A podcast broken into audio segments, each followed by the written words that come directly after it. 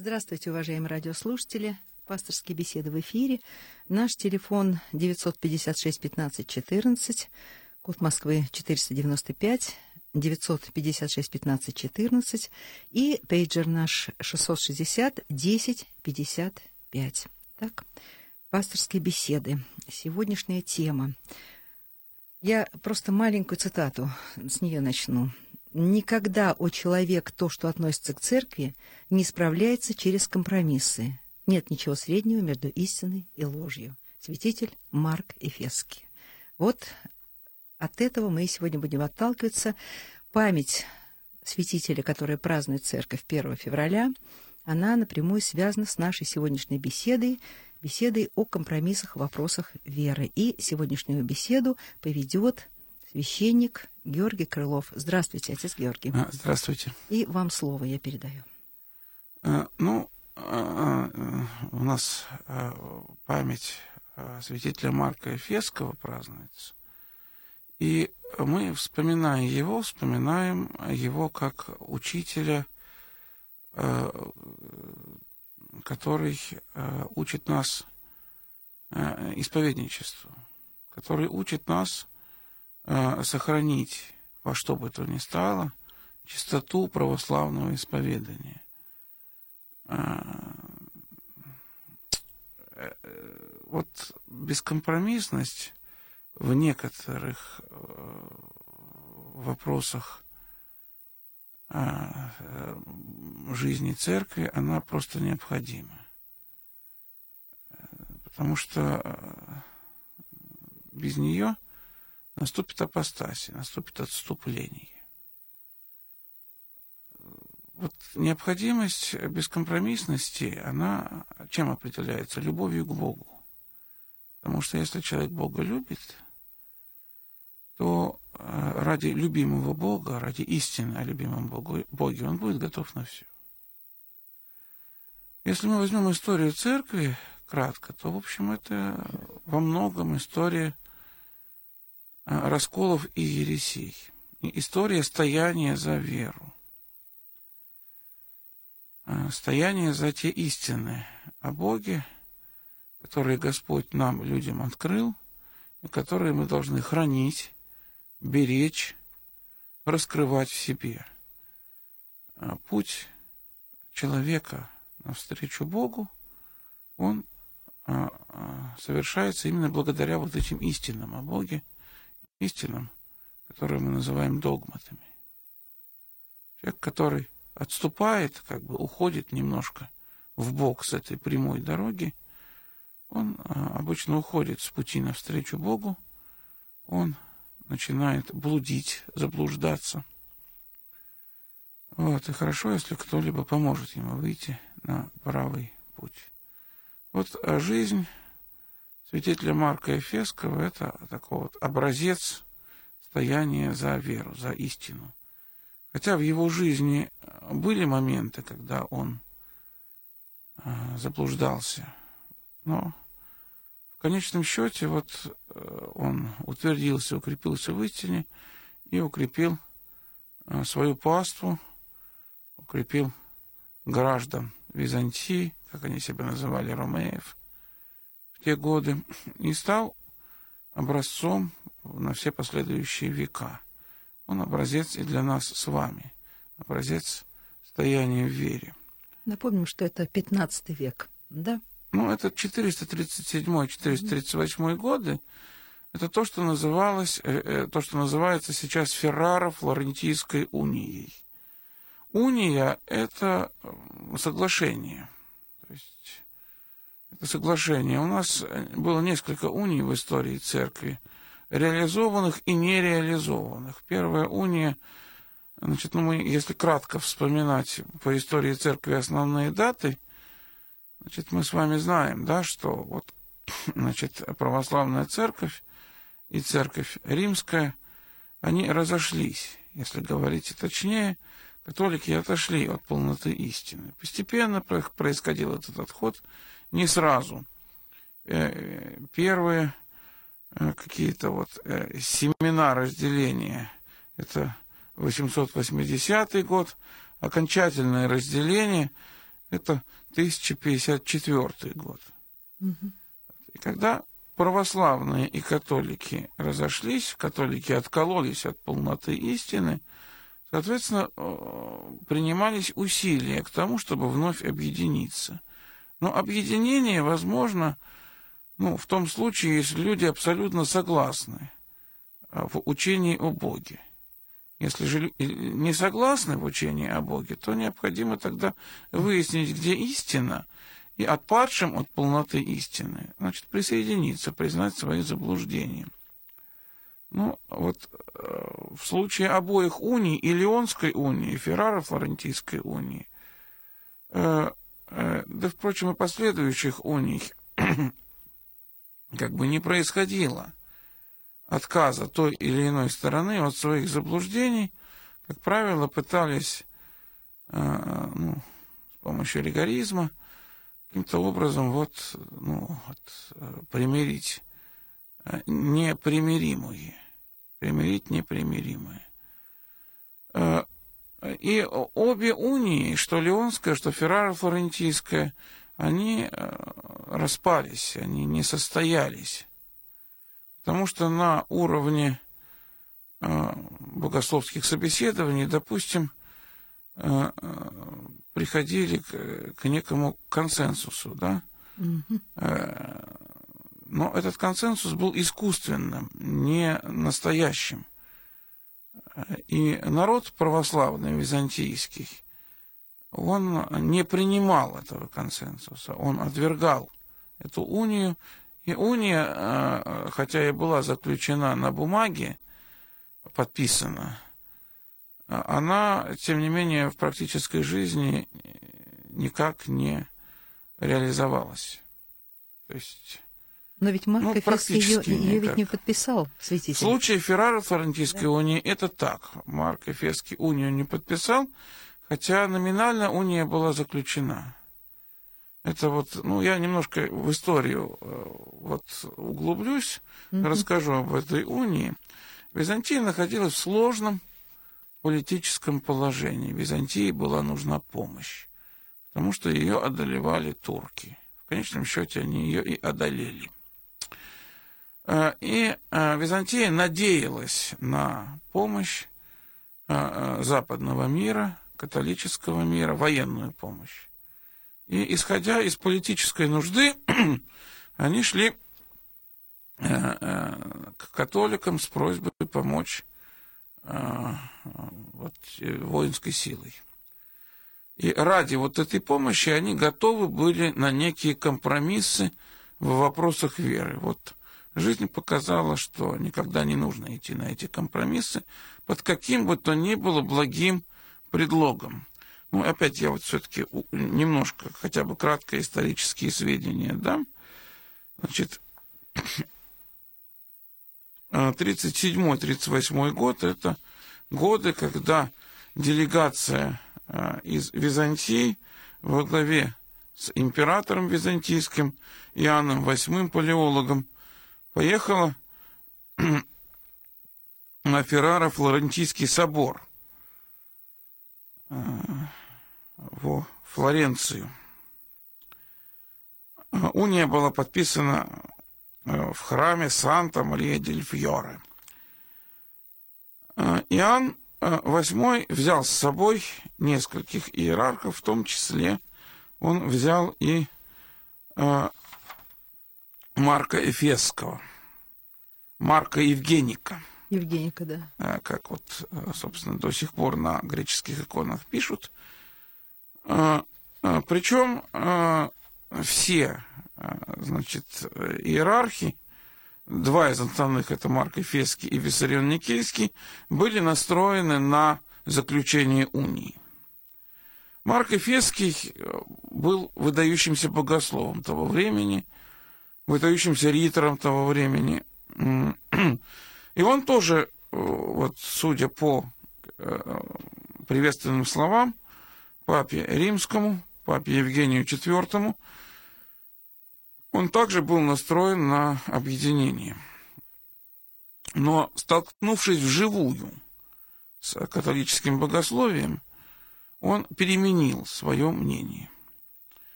И вот э, то время, пока он, э, пока шла работа собора, за это время он написал несколько работ в обличении латинин. Угу.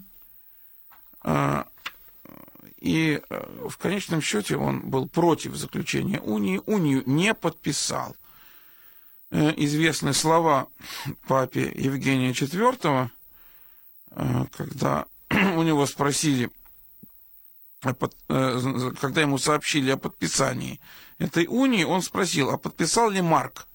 и, узнав о том, что подписи Марка нет, с горечью воскликнул. И так мы ничего не сделали. Значит, это была большая все-таки фигура. Э, Конечно, да? но он был как бы ведущим, лидирующим богословом. Вот, э, значит, он написал э, работы, которые основывались на работах патриарха Фотия, написанных в IX веке против латинин. Это работы против Филиоква, главным образом, против существования чистилища э, э, э, и против некоторых литургических обрядовых вопросов, против времени присуществления. Но давайте я кратко все-таки расскажу. Вот, значит, ну, те работы, которые обычно приводят, это 10 аргументов против существования чистилища, сумма изречений о Святом Духе, главы, главы против латинин, исповедание веры и о времени присуществления. Лиза, прошу прощения, отец Георгий, я на секундочку вас перебью. Я еще раз сообщу свой телефон 956 15 14, наш телефон. Пожалуйста, друзья, если у вас какие-то вопросы, вот сейчас я думаю, что после слова пастыря мы вас примем. Я хочу сказать, что а, вот и мысли я утеряла. А, значит, итак, мы Пожалуйста, давайте. Давайте я, я продолжу, просто, да, продолжу. Я а мысль, которую да, да, вы убежала, потеряли, убежала. вы ее поймаете Поймаю, за да, это да, время. Извините, ради бога.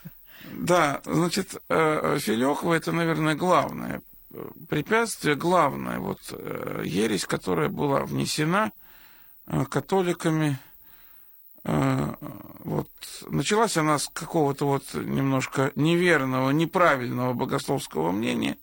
Дальше э, вот, Западная Церковь укреплялась в этом мнении. Это мнение о том, что Дух Святый, он исходит э, от Отца и Сына. Угу. Православие говорит, что Дух Святый исходит от Отца. Можно сказать, что через Сына. Вот так употребляется такой вот значит, объяснение, но не а, от отца и сына. Значит, если мы говорим о существовании чистилища, вы, наверное, представляете себе, да, о чем идет речь? Mm-hmm. О том, что католики предполагают, что после ну, смерти для человека возможно покаяние.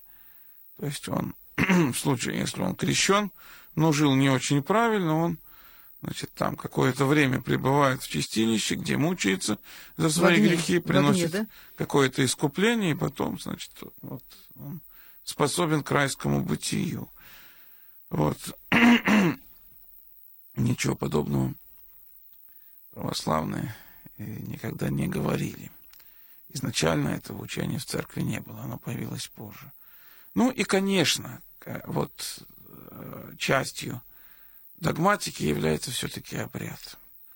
Тут вот э, очень э, тонкая грань проходит, понимаете, потому что э, э, все-таки обряд это, это не догматика, но в то же время некоторые моменты, скажем, в литургии, они имеют догматическое значение. Конкретно э, споры шли э, во Флоренции о времени присуществления э, святых даров – вы знаете, что в православной литургии э, момент присуществления, опять-таки это латинский термин, притворение, если мы говорим по-нашему, и вообще, если можно найти в литургии момент притворения, э, потому что, ну, как бы вся литургия, она э, вот, содействует притворению хлеба и вина в тело и кровь Христова. Но конкретный момент это эпиклеза – вот. Что же касается католической мессы, у них эпиклеза нет. Ну, так сложилось. поэтому они утверждали, что хлеб и вино в тело и кровь притворяются при произнесении слов Спасителя. Примите, едите и пейте от ней все. Угу. Вот этот вопрос, он еще не один век беспокоил Церковь Христову в 17 веке. У нас были споры между украинским богословием, которое ну, восприняло от латинского богословия учение о притворении хлеба и вина в тело и кровь при произнесении слов Спасителя, и российским богословием, а, которое ну, вот, содержало изначальное учение. Я думаю, что я впал в богословие. Простите, да. Я вспомнила, что хотела спросить, но вот у нас сейчас звонок. Все-таки мы отдадим предпочтение нашей слушательнице Любовь, москвичка. Пожалуйста, вы в эфире. Алло, добрый день. Добрый вечер. А вы знаете, я вот хотела бы задать э, вопрос человеку церковному. Меня всегда вот один вопрос очень волнует. Вот богобоязнь, вера, причем во всех это верах, и мусульманская, там, и католическая, и прочее, прочее. Вот все время мы читаем, говорим, проповедуем, а люди все делают совершенно все до обратного. И ничего они не боятся, и все они делают, и все у них прекрасно и хорошо. Вот это мне непонятно. Ну, давайте, хорошо, я попытаюсь ответить на ваш вопрос. А, ну, а, а, смотря, что мы подразумеваем по словам «люди». Общая масса человечества, ну да, да, сейчас вот процесс отхода от веры, отхода от каких-то религиозных истин, отхода к атеизму или к какому-то оккультизму. Все отходят по-разному.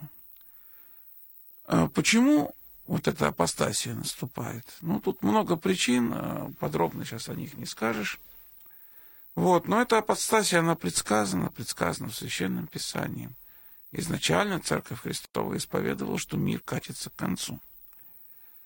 Э, но э, не следует забывать, что все-таки остаток верных он остается. И вот э, проповедь какой-то плод имеет. Дело в том, что сама по себе проповедь, она совершается, вот я скажу сейчас достаточно такую спорную вещь, не с целью как бы обращения всей России к Богу. Этой цели не ставится – Христианин проповедует, потому что он просто не может не проповедовать. Он не может не свидетельствовать о Боге. Христианин, рожденный водой и духом, он изначально получает в свое сердце вот это семя проповеди, и он не может не говорить, он не может молчать. Пусть даже никто из окружающих э, не, не, не будет за ним идти, пусть даже все будут над ним смеяться, ругаться ему, как было в советские годы, все равно человек не может молчать. Все равно он будет говорить. Пусть как-то иносказательно, пусть там вот запуганный христианин там вот шепотом, но он будет проповедовать. Не может быть христианина не проповедующего. Даже самый э, вот в самой глухой пустыне пустынник, он все равно проповедует. Он не может не проповедовать. Потому что вот уста даны ему Богом, э, когда Господь сделал его своим чадом, своим сыном и крестил. Угу. Э, ну, можно дальше немножко продолжить. Я ухожу от богословия и от истории, э, сказав только немножко об истории этой Ферраро-Флорентийской унии. Значит, в сороковом году э, вернулась греческая делегация в Константинополь. Вот, значит, мы знаем, что Ферраро-Флорентийскую унию народ не воспринял. И, и поэтому реально, практически, соединение с католиками не произошло. Оно было э, только бумажным, подписанным императором и некоторыми церковными иерархами. Э, э, вот, вот этот компромисс, на который пошли, компромисс значит, в вопросах веры, на которые пошли ради сохранения Византийской империи, он был облечен, во-первых, историей. Константинополь завоевали э, в 1453 году Константинополь пал. Он облечен был и учеником Марка Эфесского Геннадием Схаларием, да, который провозгласил лучше чалма, тем, чем тиара. То есть лучше отдать себя туркам, но сохранить чистоту веры, чем пойти на компромисс в вопросах веры, но значит, э, сохранить какую-то временную целостность государства. Это стало нам э, примером, нам сейчас примером. Я хочу сказать, что с той поры много времени утекло, э, и еще ни один раскол будоражил и будоражит тело церкви. Сейчас э, до сих пор будоражит. И вопросы чистоты веры, они, я думаю, что сейчас на языке у очень и очень многих. Тут можно вспомнить, вот, скажем, нашу русскую боль, старообрядческий раскол XVII века, разделение. Термин раскол сейчас все-таки не рекомендован а, собором 17 года к употреблению. Вот эту боль, в которой, я думаю, что а, виноваты обе стороны. И а, значит, э, те церковные иерархи, главным образом патриарх Никон и его последователи, которые слишком неправильно проводили э, литургическую реформу XVII века, э, вот слишком категорично. Я думаю, что вина лежит отчасти и на э, вот, старобрядцах, которые стояли вот до конца за последний ас богослужебного текста. Ну, сейчас, э, как говорят, после драки кулаками не машут, сейчас поздно. Вот подробно в этой короткой передаче я не освещу всей проблематики вот этого разделения церковного. Вот. Но вот сейчас можно вспомнить, да. Отец Георгий, может быть, мы, вы ответите на звонок, он из не, не Москвы звонит. Готов, между, готов, готов. Пожалуйста, пожалуйста, вы в эфире. Виталий из Армавира. Да, добрый вечер. Добрый вечер. Батюшка, я пришел к вере давно уже. Я родился в атеистической семье. И вы знаете, я поверил в Христа, читая Евангелие. Рядом со мной не было ни священника, ни сектанта, никого. И до сих пор я верую именно так. Вы знаете, мне кажется, это Божья благодать, что никто мне не помешал никаким богословием, потому что когда я слушаю будто ваши передачи, будто яговисты, баптисты и так далее, но это настолько не похоже по духу на то, что я читаю Евангелие, настолько это путано, настолько это политика, а не дух что вы меня простите, батюшка, также и все слушающие, которые со мной не согласны, каждый верует по-своему.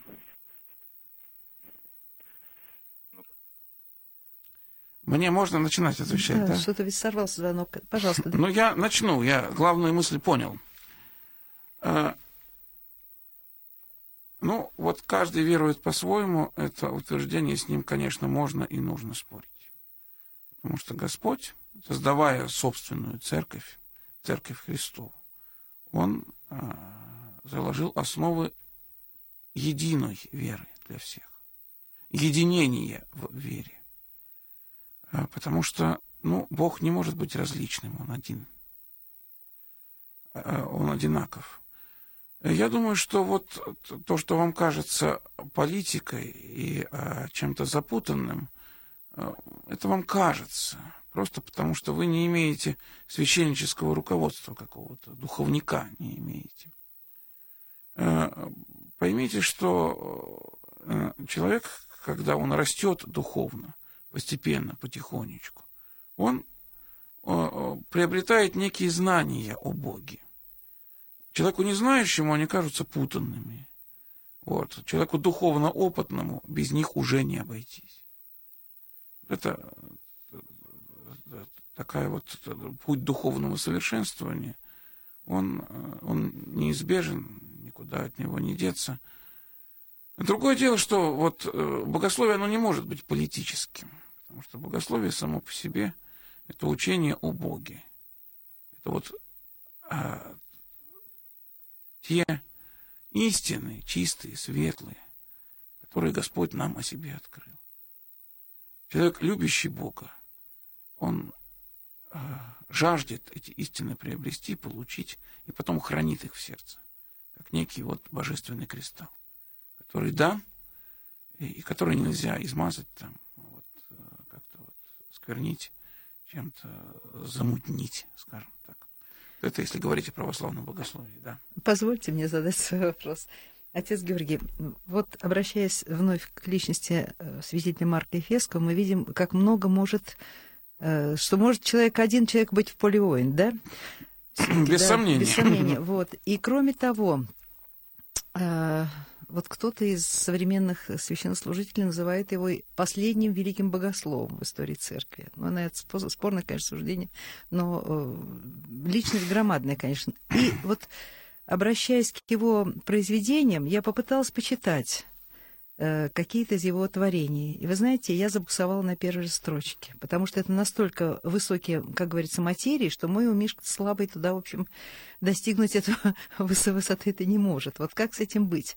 Назидания его очень простые, вот назидательные мысли. А что касается обоснования, вот э, то, что он пишет и о 10 аргументов показывают, что не существует естественного огня, то, что он доказывал католикам, да, и э, исповедание правой веры, ну вот буквально на второй строчке.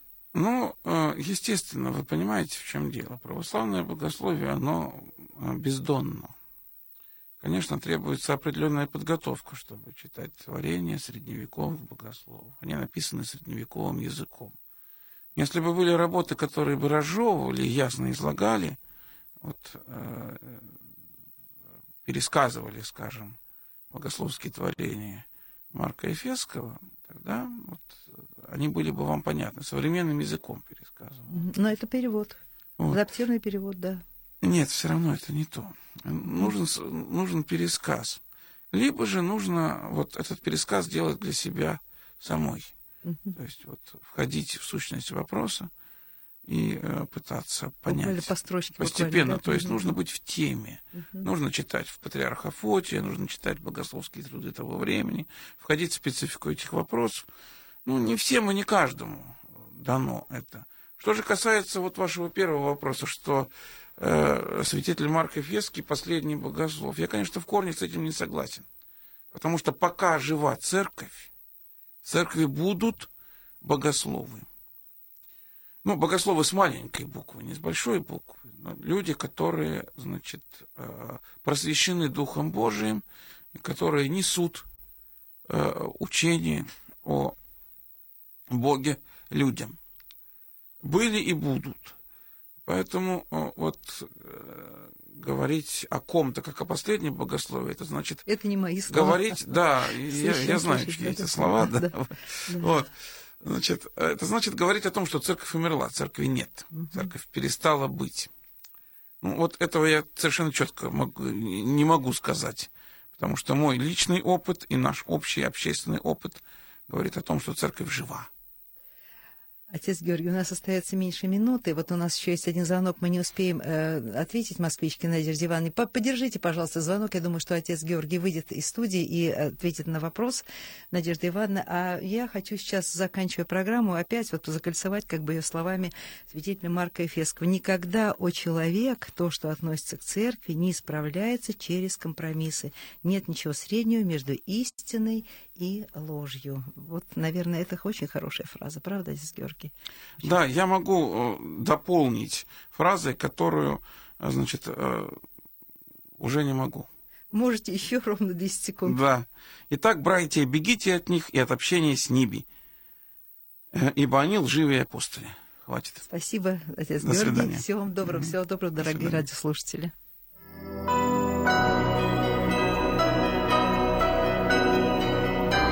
Вы слушали программу «Пасторские беседы» из цикла «Мир, человек, слово».